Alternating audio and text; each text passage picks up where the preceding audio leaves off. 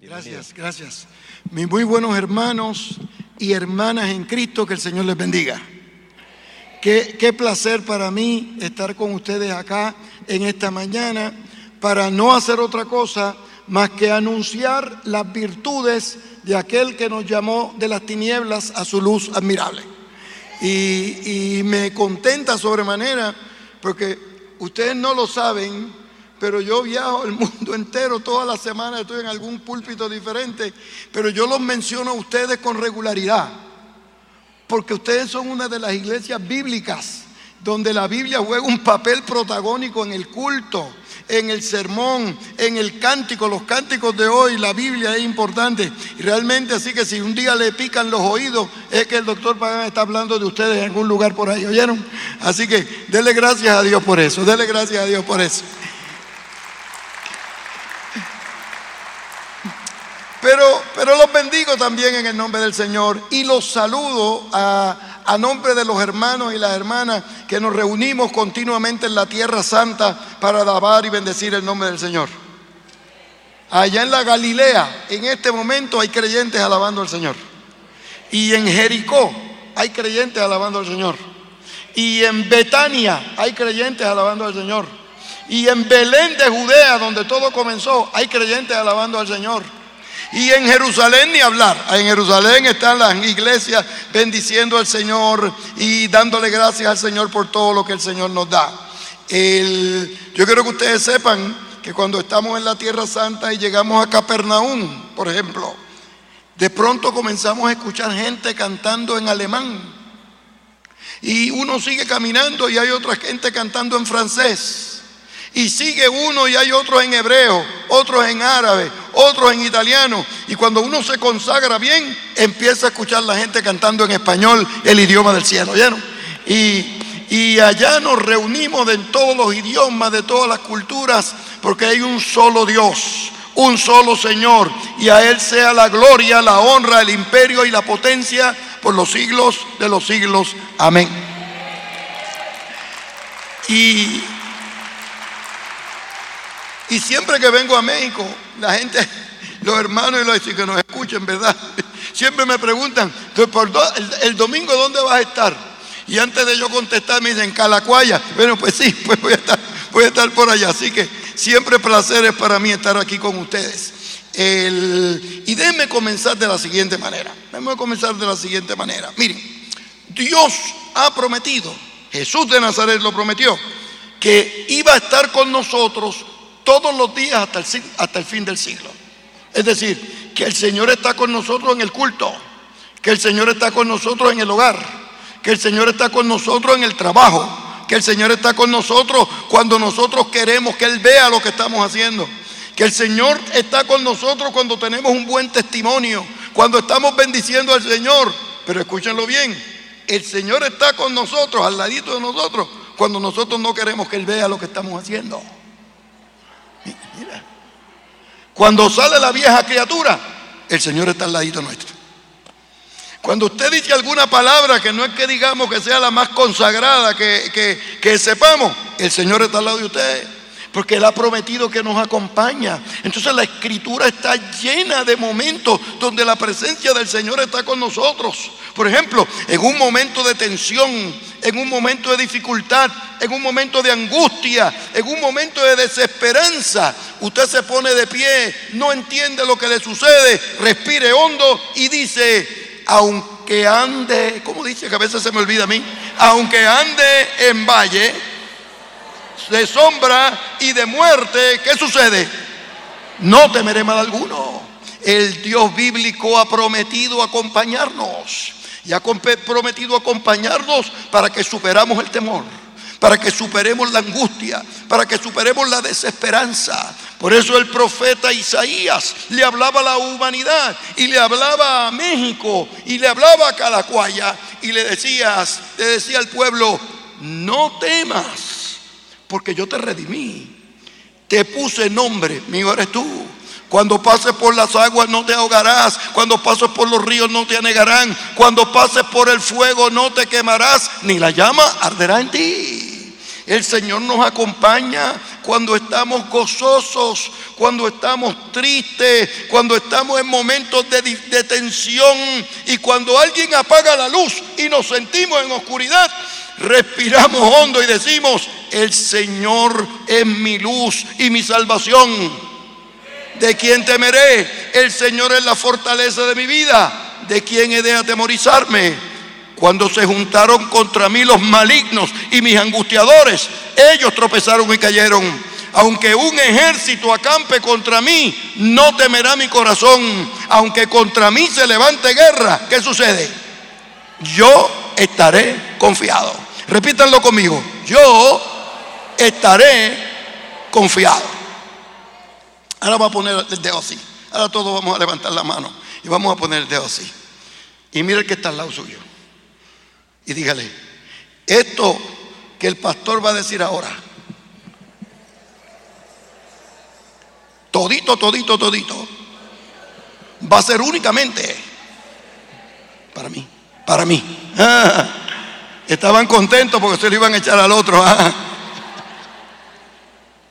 El Dios de paz quebrantará presto a Satanás bajo la planta de nuestros pies. Y el Señor ha prometido que estará con nosotros y, se las arregla para estar con nosotros. Por ejemplo, miren, por ejemplo, imagínense una jovencita, una jovencita. Algunos piensan que María tenía 15 años cuando dio a luz, 15 años.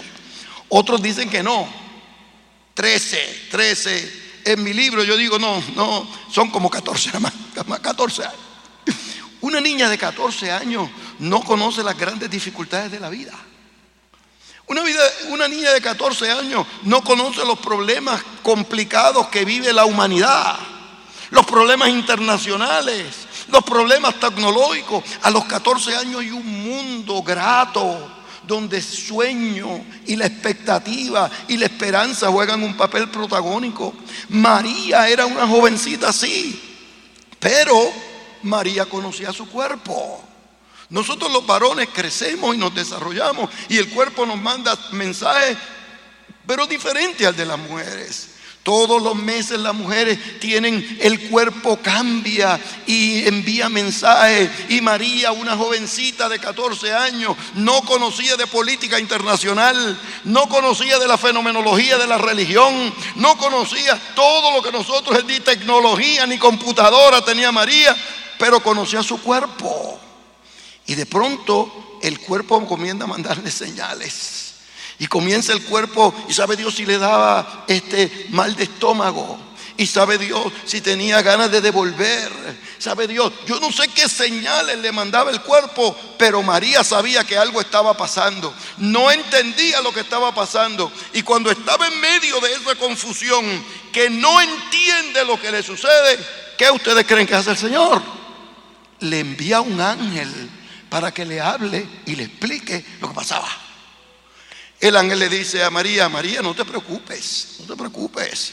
Tú eres bienaventurada, tú eres bienaventurada, porque lo que tienes por dentro, yo quiero que tú sepas, le dice el ángel a María, yo quiero que tú sepas que tú estás embarazada, pero lo que tú tienes es engendro de la gracia de Dios, del Espíritu de Dios, del poder de Dios. Aquel niño no era un niño cualquiera, aquel niño no era un niño más, aquel niño era la encarnación del Dios eterno que ignoró ser igual a Dios como cosa fe que aferrarse y se vistió de ser humano, de hombre, de niño, para que nosotros pudiéramos tener vida y vida en abundancia. Imagínense cuando el ángel le dice a María eso. María no entendía lo que pasaba y como no entendía lo que pasaba, Dios le envió un ángel que le explicara. Como no entendía el futuro de su presente, Dios le envió un ángel que la oriente, que la guíe. Yo quiero que ustedes sepan. Bueno, en hebreo, la palabra ángel significa enviado. En griego, igual, la palabra ángelos significa enviados. Cuando María estaba, iba a tomar, no entendía lo que le pasaba, iba a tomar decisiones posiblemente desorientadas, el Señor le envía un ángel, un enviado, para que le explique lo que tiene que hacer, Porque el Dios nuestro prometió estar con nosotros todos los días hasta el fin del siglo. María no sabía lo que le pasaba y el Señor envía un ángel para que la oriente. Hay ángeles que vuelan. ¿Recuerdan a Isaías? El capítulo número 6 de Isaías. El profeta pierde un amigo, se siente mal y como está herido y confundido, va al templo a orar. Qué gran lección para nosotros. Cuando tenemos un problema y no entendemos lo que nos pasa, en vez de ir quejándonos de vecino en vecino y de lugar en lugar, lo mejor es ir al templo y hablar con Dios. Isaías fue al templo a hablar con Dios y cuando llegó al templo, de pronto el templo comenzó a moverse. Y cuando sigue orando al Señor, eh, el lugar comienza a llenarse de humo. Cuando el templo se mueve y el lugar se llena de humo, el silencio de los tiempos se rompe cuando se escucha la palabra que dice, Santo, Santo, Santo, Señor de los ejércitos. Lo que sucede es que todo el mundo y toda la tierra está llena de su gloria. Qué mucho nosotros decimos que la tierra está llena de pecado. Qué mucho nosotros decimos que la tierra está llena de maldad. Y es verdad, si no me creen lo que hace falta es salir a la calle. Pero yo quiero que ustedes sepan que de lo único que la Biblia dice que la tierra está llena es de la gloria de Dios. La gloria de Dios que se manifiesta en la iglesia. La gloria de Dios que se manifiesta en la comunidad. La gloria de Dios que se manifiesta en los hogares. La gloria de Dios que se manifiesta en nuestra vida. Y esa gloria de Dios nos hace gritar en el medio de la desorientación. Ni lo alto, ni lo bajo, ni lo presente, ni lo porvenir, ni cosa creada arriba en el cielo o abajo en la tierra, sino todo lo del amor, toda la virtud, todo el poder de Cristo Jesús, Señor nuestro. María no entendía lo que sucedía y Dios envía un ángel que la oriente. Pero si fue difícil para María, Imagínense para José. Esa noche María habla con José y le dice a José, José te tengo que decir algo, una buena noticia que no sé si tú vas a entender o no. Y José le dice, pues vamos a reunirnos para que me cuentes bien lo que pasa. Y cuando María dice, José, tú no vas a creer, pero, pero yo estoy embarazada. Y José se le queda mirando y dice, ¿embarazada? Pero si tú y yo no nos conocemos íntimamente. Y María dice, no te preocupes, porque lo yo tengo por dentro viene del Espíritu de Dios. Imagínense el viernes pasado, una jovencita de la iglesia va donde los pastores, o algún líder de la iglesia, o alguna tía, o alguna mamá, y le diga, mira mami, mira hermana de la iglesia, yo estoy embarazada. La primera pregunta es cuál. ¿Quién es el papá? Entonces, antes que José preguntara quién es el papá, María ya le había dicho, viene del Espíritu de Dios. Ese relato hay que leerlo con detenimiento, porque el texto bíblico dice que José era un hombre justo. ¿Recuerdan el texto bíblico? José era un hombre justo, bueno, recibió la noticia, se quedó calladito, pero por la noche lo pensó bien y dice el texto bíblico que se iba a ir sin decir nada para no, para no herir y ofender a María. Ya José estaba listo a tomar una mala decisión.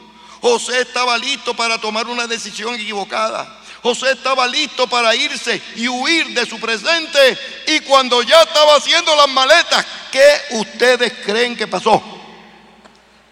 Dios le envía otro ángel a José. Esos ángeles de Dios vienen en el momento oportuno. Y le dice a José, José, no te preocupes, lo que te dio María es correcto. Dios no quiere y no nos obliga a entenderlo todo. Solamente nos dice, no te he dicho que si creyeres verás la gloria de Dios. Hay situaciones que nosotros no entendemos.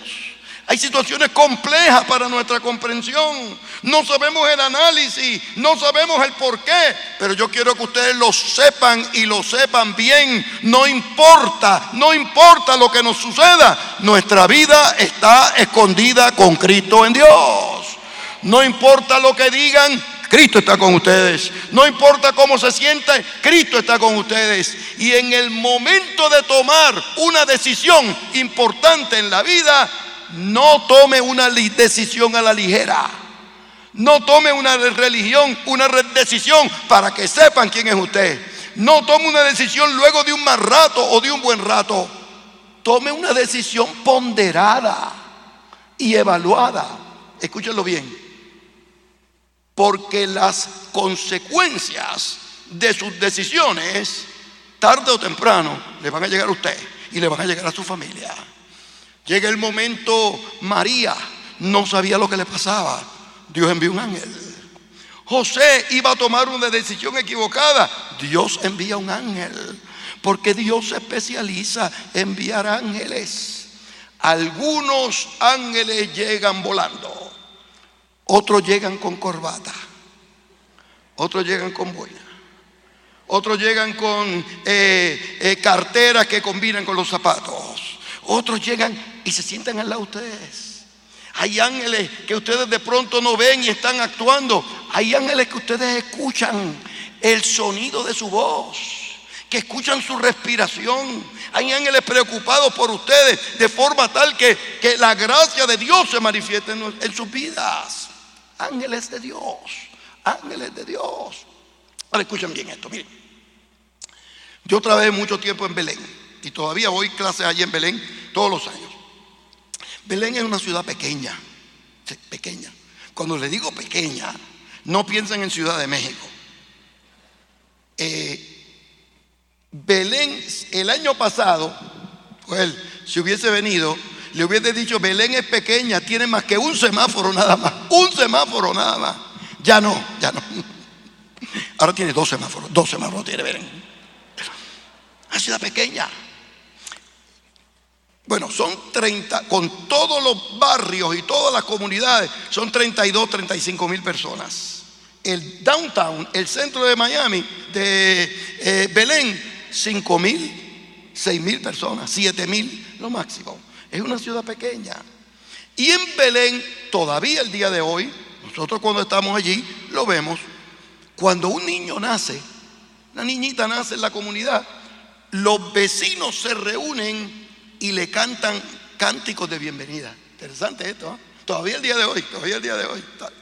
Eh, es decir, que los villancicos y las mañanitas que nosotros tenemos en América Latina y que tenemos en México y que todos los cantamos, no nacieron en Ciudad de México ni en las Américas, nacen en Belén. ¿Recuerdan cuando Jesús nace? Jesús no vivía en Belén, José y María no vivían en Belén, vivían en Nazaret. Y cuando llegaron, llegaron, no había lugar para ellos en el mesón. Y cuando llegan, nadie los conoce y nadie les canta. ¿Qué hace un Dios amoroso cuando nace el Hijo de Dios y no hay nadie que le cante? Dios envía qué? Un coro de quienes? De ángeles y un coro de ángeles le cantan y bendicen al Señor. Y el coro de ángeles canta, gloria a Dios en las alturas y en la tierra paz. Y da el mensaje de la historia, el mensaje de la realidad, el mensaje de la necesidad y el mensaje para la Ciudad de México. Solamente hay paz cuando se manifiesta la gloria de Dios. Solamente hay paz en la iglesia si la gloria de Dios se manifiesta en la iglesia. Solamente hay paz en los hogares si la gloria de Dios se manifiesta en los hogares. Y escúchenme bien, solamente hay paz dentro del ser humano si la gloria de Dios se manifiesta en esa persona para que tenga gracia, para que tenga paz, para que tenga virtud y para que pueda decir, es que de mi interior, recuerden el texto bíblico, de mi interior surgen ríos de agua viva que saltan para vida eterna, porque ya no vivo yo, mas Cristo vive en mí. ¿Cuántos pueden bendecir al Señor por eso? Dios es maravilloso. Si es para Cristo, déle un aplauso fuerte, fuerte, fuerte.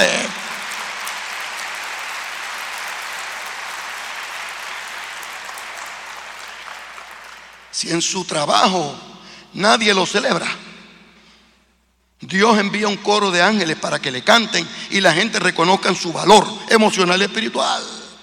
Si en su familia no reconocen su testimonio y su virtud, Dios envía un coro de ángeles para que tú seas una persona bendecida y grata. Es sencillo. María no entendía lo que le pasaba. Dios envía un coro de ángeles, un ángel que le explique. José iba a tomar una decisión equivocada. Dios envía a su ángel. No había quien le cantara al niño cuando nació. Dios envía un coro de ángeles. Pero recuerden ustedes que unos sabios del oriente, recuerden los sabios del oriente, que nosotros llamamos los tres reyes magos. Así que se llaman en México, ¿verdad? Los tres reyes magos. Bueno, no eran tres, no eran reyes, ni eran magos, pero eran los sabios del oriente. No eran tres porque eran tres delegaciones, eran tres regalos, pero tres delegaciones. No eran reyes porque no eran monarcas, eran sabios, líderes. Y no eran magos porque no tenían este, conejos que sacaban de los gorros ni nada de esas cosas. Lo que pasa es que en la época de reina, la palabra sabio se viene del latín magii, magii, que se, cuando reina empezó a mirar qué, cómo lo traducía, dijo magos, los tres magos del oriente, pero eran sabios del oriente. Llegaron porque un día en el horizonte vieron una estrella y la estrella comenzó a moverse y ellos siguieron moviéndose. Esa estrella los llevó al, a Jerusalén y allá se encontraron con Herodes. Herodes, Herodes. Herodes singular. ¿Cuántos de ustedes han escuchado alguna vez en su vida que Herodes era malo? Siempre. Pero nos equivocamos era peor de lo que nos decían, peor de lo que nos decían. Porque malo, que es malcriado, eh, mal temperamento, eh, eh, que habla malo, es malcriado de diversas formas. Herodes no. Herodes tenía una condición que el día de hoy se llamaría como esquizofrenia paranoide.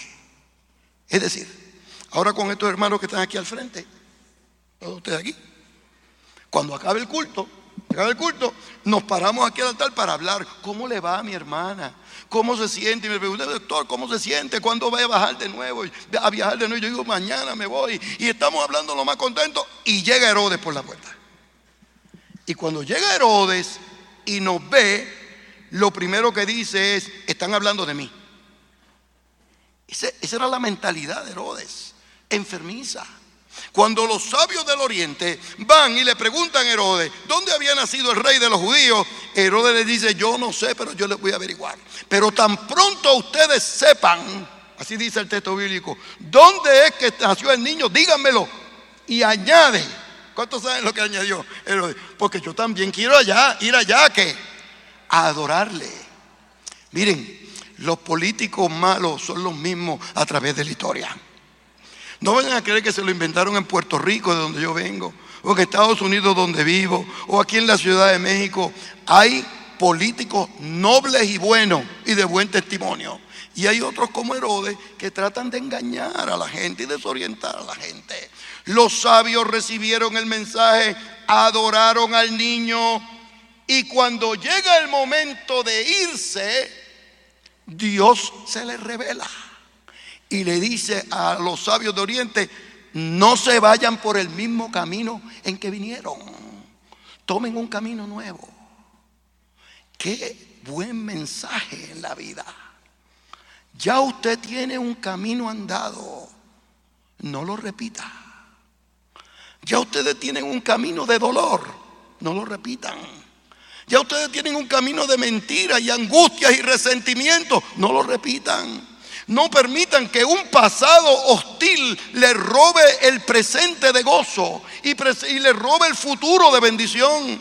No permitan que un mal rato de hace 25 años le impida a usted ser feliz el día de hoy.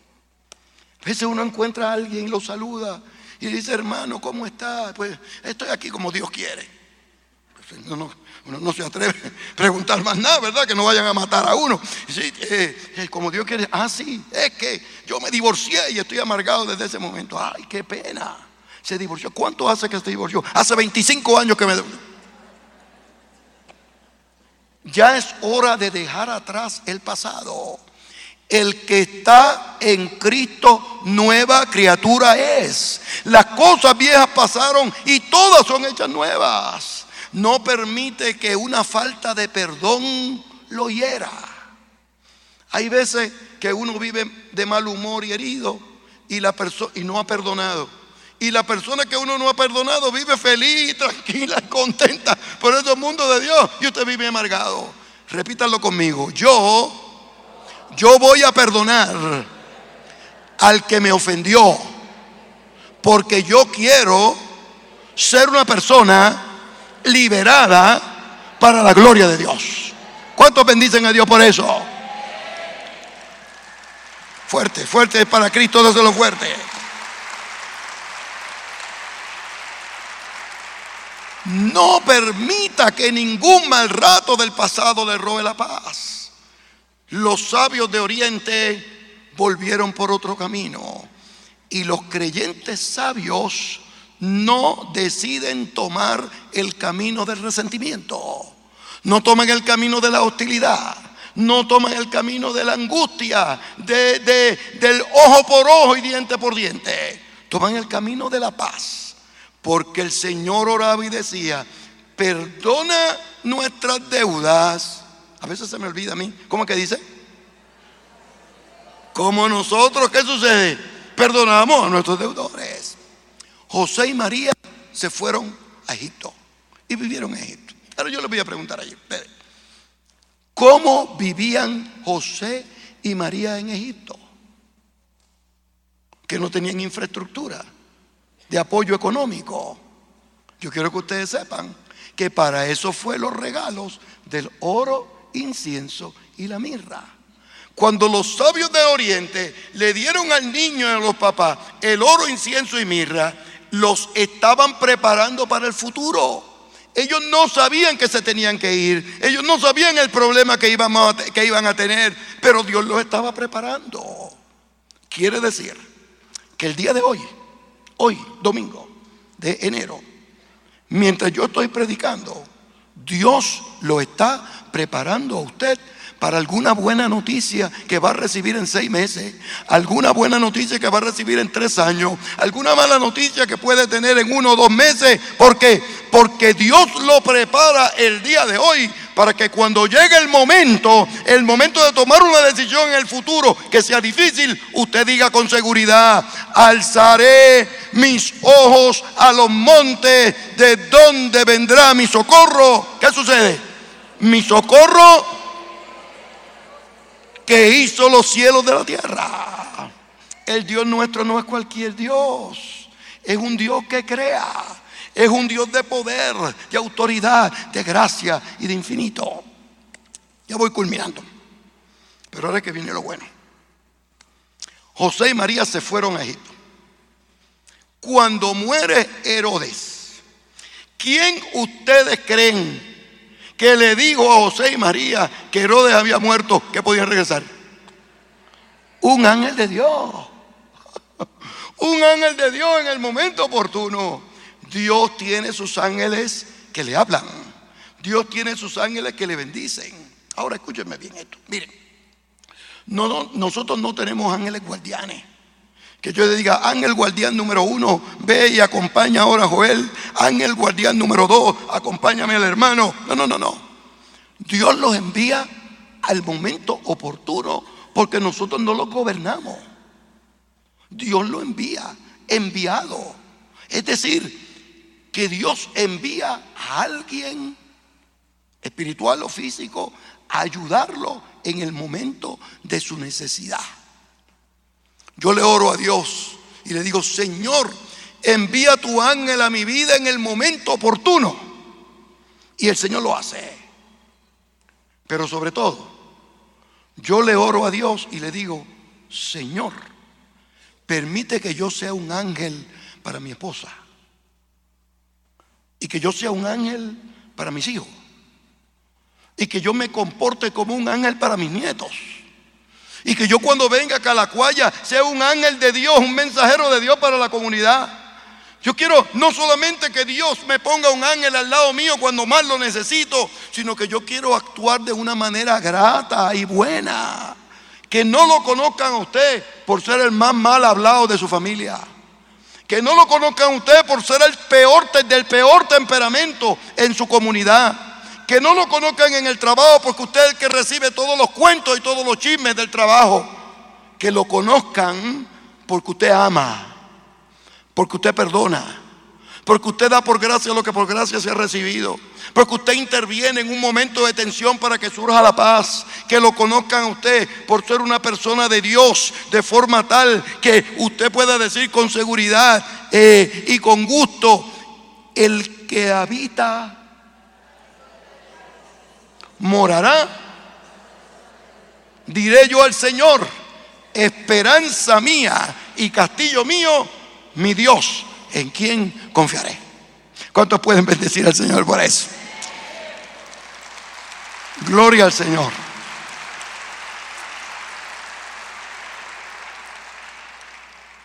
Un ángel de Dios. Yo quiero que lo envíe el Señor en el momento oportuno a su vida. Y yo quiero que usted actúe como un ángel de Dios. Vamos a estar de pie y vamos a cantar con los músicos que les debo tener por ahí eh, cerquita. Vamos a estar de pie todos y vamos a cantar, levanto mis manos aunque no tenga fuerzas. Vamos a cantar, levanto mis manos aunque tenga mil problemas. Yo no sé cómo fue esta semana para usted, lo más probable es que sea una semana buena, grata, pero quizá fue una semana de tensión, fue una semana de dificultad, fue una semana de malos ratos, usted ha llegado al lugar adecuado. Número uno, yo le voy a pedir que pasen al altar los que están pasando por un dolor en la vida y no entienden lo que está pasando.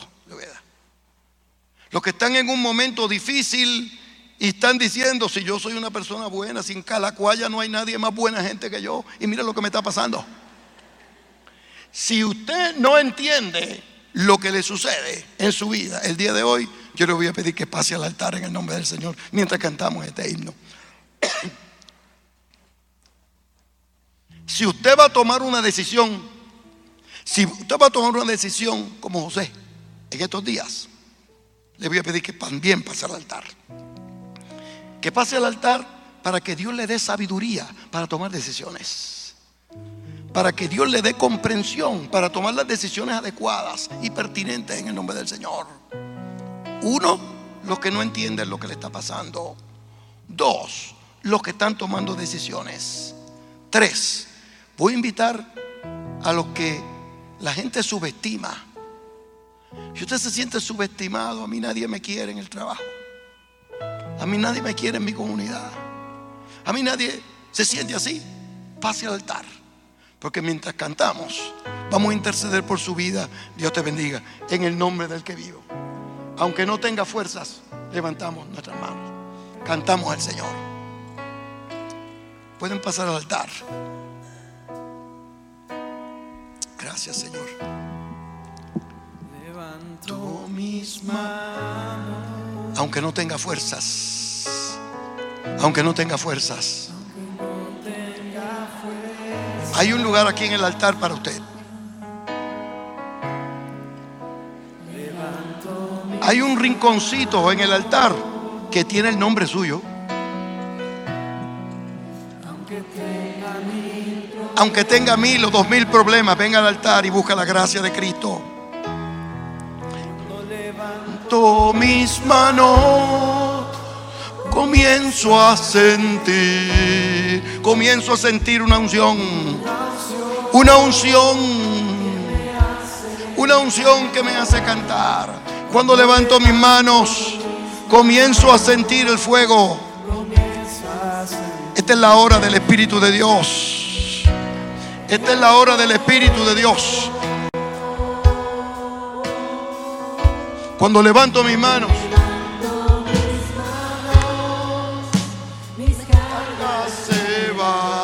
nuevas fuerzas tú me das. Hay lugar en los pasillos si quiere venir. Hay lugar todavía. Todo esto es posible. Hay lugar en los pasillos. Todo esto es posible.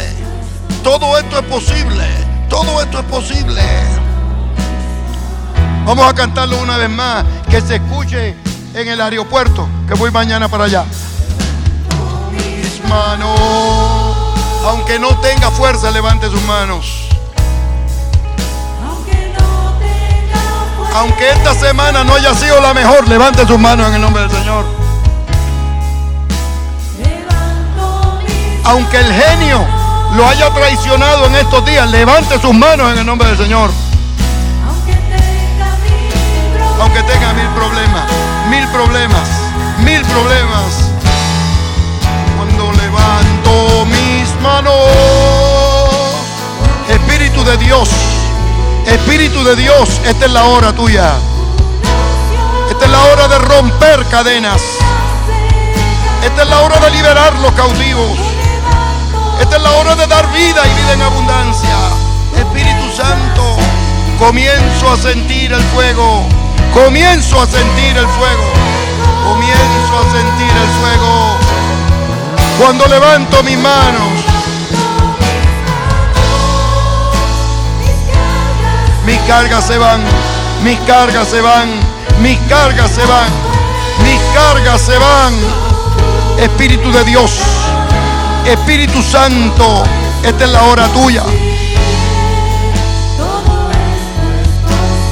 Cuando levanto mis manos,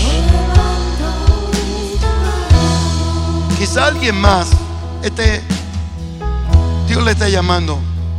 Si quizá hay un esposo aquí que está luchando porque a veces no actúa con un ángel en su casa.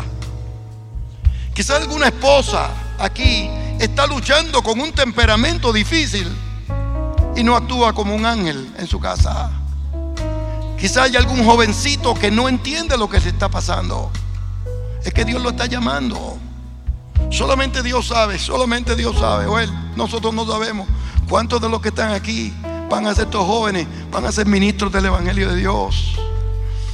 Yo voy por la iglesia y algunos me abrazan y me dicen, mire, yo decidí ser un ministro hace 10 años luego de un mensaje suyo. Yo no sé cuántas aquí, pero si hay alguien que Dios está llamando al ministerio, levante sus manos y dígale al Señor, Señor, Señor, toma mi vida y hazla de nuevo.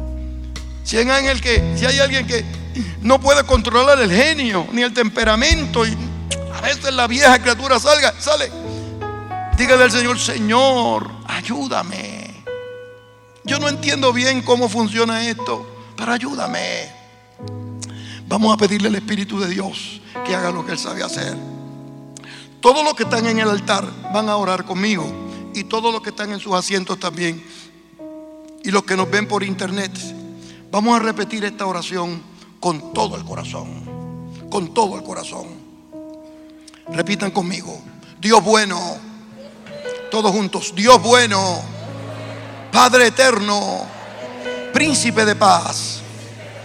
Toma mi vida y hazla de nuevo. Toma mi hogar y hazlo de nuevo. Toma mi genio y mi carácter y mi temperamento y mi lengua y hazlo de nuevo. Señor, Señor bueno, yo quiero ser como tú quieres que yo sea. Ayúdame, Señor. Ayúdame a crecer. Ayúdame, Señor. Ayúdame a dejar atrás los dolores, los resentimientos, las angustias, las desesperanzas. Ayúdame a ponerme de pie y superar los dolores de la vida. Ayúdame, Señor, porque sin ti, sin ti, nada podemos hacer. En el nombre del que vive, en el nombre del que vive por siempre. Aleluya, aleluya, aleluya. Amén. Ahora le voy a dar el secreto de esta semana, del mes de febrero, del 2024 y el resto de su vida. Ahora sí, todos los que están copiando, copien. Todos los que están eh, tomando fotos, este es el momento de grabar esta expresión, porque les voy a decir lo siguiente. Miren, lo peor que nos puede pasar a nosotros en la vida no es resbalar y caernos. A mí me gustaría que usted nunca cayera. Es más, yo le puedo decir, mira, váyase por ahí que nunca va a caer. Pero la vida es complicada. Y cuando mejor nosotros nos sentimos felices, alguien al lado pasa al lado de nosotros y nos mete el pie y nos caemos. El problema no es caerse. El problema es enamorarse del suelo. Dios no lo creó a usted para estar en el suelo. Dios no lo creó a usted para estar cautivo. Dios no lo creó a usted para estar amargado. Dios lo creó para que de su interior corrieran ríos de agua viva de paz en su vida. No permita que un mal rato de momento le robe la paz y la tranquilidad. Lo peor no es estar encarcelado, es enamorarse del carcelero. Dios no quiere que usted esté amarrado. Dios quiere que usted sea un padre libre, una madre liberada, una abuela feliz. Escúcheme aquí las abuelas y los abuelos. La primera oración que Dios escucha por la mañana son las de las abuelas y los abuelos. Si alguien tiene algún nieto medio errante, yo quiero que usted sepa que Dios no ha ignorado su oración. Es que todo tiene su tiempo y todo lo que se quiere bajo el cielo tiene su hora. Volvemos ahora a nuestros asientos, pero cantando, levanto mis manos aunque no tenga fuerzas y cante y adore al Señor, que se escuche en toda la Ciudad de México. Alabado el Señor.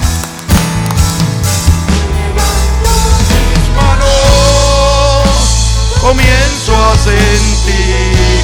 Bendícelo Dios.